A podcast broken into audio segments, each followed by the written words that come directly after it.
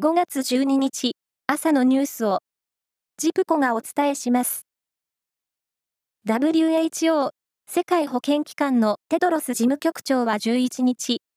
欧米を中心に感染が広がってきた MPOX、これまでのサル痘について、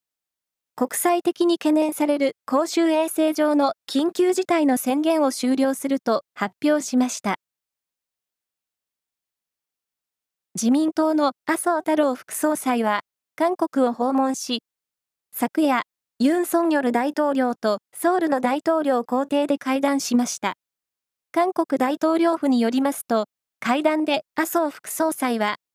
日韓関係の改善に向けたユン大統領のリーダーシップに敬意を表しました。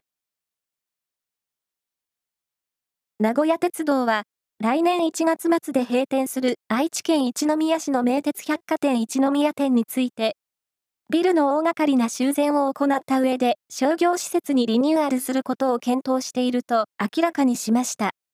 2025年度中のオープンを目指すとしています。カタールで行われている柔道の世界選手権は11日、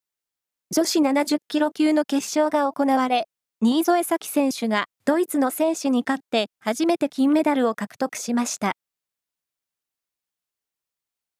プロ野球は昨日、6試合が行われ、中日は広島と対戦して延長戦の末2対3で敗れました。その他の試合は、巨人、阪神、ロッテ、楽天、ソフトバンクが勝っています。この夏の全国高校女子公式野球選手権大会の決勝が、兵庫県の甲子園球場で行われることになりました。決勝が甲子園で行われるのは3年連続で、今年も高校野球の聖地を舞台に、女子の日本一が争われることになります。1300年以上続く伝統の漁、長良川鵜飼が、昨夜、岐阜市で始まり、観覧船の乗客を魅了しました。岐阜市内から訪れた80歳の男性は、右将の手さばきだけでなく、船頭の動きを見られるのがいいと話していました。憧れのママを選ぶベストマザー賞に、俳優の仲間由紀恵さんや歌手の愛さんら6人が選ばれました。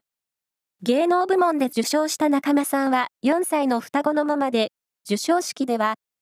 子育てと仕事を毎日頑張っているお母さんたちの代わりに受賞するという思いで、嬉しくいただきたいと語りました。以上です。